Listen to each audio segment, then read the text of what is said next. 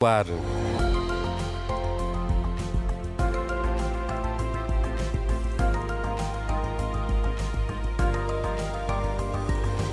São dados novos que foram hoje conhecidos sobre o abandono escolar aqui em Portugal. Pela primeira vez em seis anos, subiu o número de crianças que não acabou o ensino obrigatório. Afinal, Miguel, o que é que se passa? Bem, o que se passa é que, de facto, entre 2022 e uh, o ano passado houve uma subida de 1,5 pontos percentuais, segundo os dados divulgados hoje pelo INE.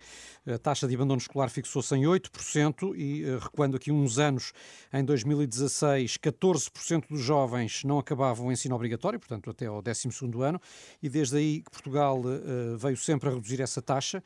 Aliás, em 2020 foi a primeira vez que conseguiu ficar abaixo da média europeia. Nesse ano a taxa foi de 8,9%, mas uh, o ano passado interrompeu realmente essa tendência de descida. Mas então, Miguel, significa que Portugal está a regredir e a pôr em risco os objetivos traçados no combate ao abandono escolar, não é? Uh, bem, é sempre um motivo de preocupação. Claro, agora convém dizer que a taxa de abandono escolar em Portugal, de 8%, como já disse, continua ainda assim abaixo da meta definida pela União Europeia para 2030, que é de 9%. Portanto, sim, o ideal seria se tivesse continuado a descer, mas ainda assim está dentro dos objetivos. E o Ministério da Educação não, não se pronunciou ainda, não tem nada a dizer sobre estes Já números? disse, uh, aponta como principal causa a pandemia, uh, embora, enfim, uh, não seja uma resposta especialmente clara.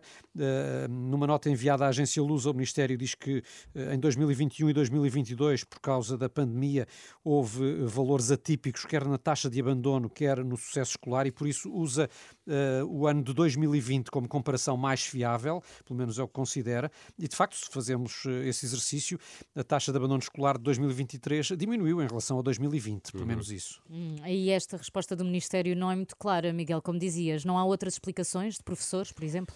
A Federação Nacional de Educação já comentou, uh, diz que as causas podem ser várias, também fala na Covid, é verdade, mas aponta aqui como outra possibilidade as dificuldades económicas das famílias, que podem igualmente contribuir para o aumento da taxa de abandono.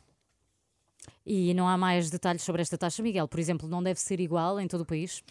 Uh, não é, não é porque os Açores continuam a ser de longe a região do país com maior taxa de abandono escolar, perto de 22%, mas ainda assim uh, a descer. No continente é o Algarve que uh, continua a ter aqui a taxa mais elevada, perto de 16%, ao contrário do norte, onde a taxa de abandono escolar é mais baixa. Mas há aqui também outro dado interessante, é que a taxa é muito mais alta nos rapazes do que nas raparigas. Sim. No caso dos rapazes, em média, um em cada dez não terminam o 12 ano. Muito bem, são números que nos devem deixar a pensar, não é, Miguel? E veremos se há soluções para voltar a reduzir então esta taxa. As explicações estão todas dadas e este explicador vai para o site da Renascença, como habitualmente, e também nas plataformas. O site é rr.pt. Passo por lá.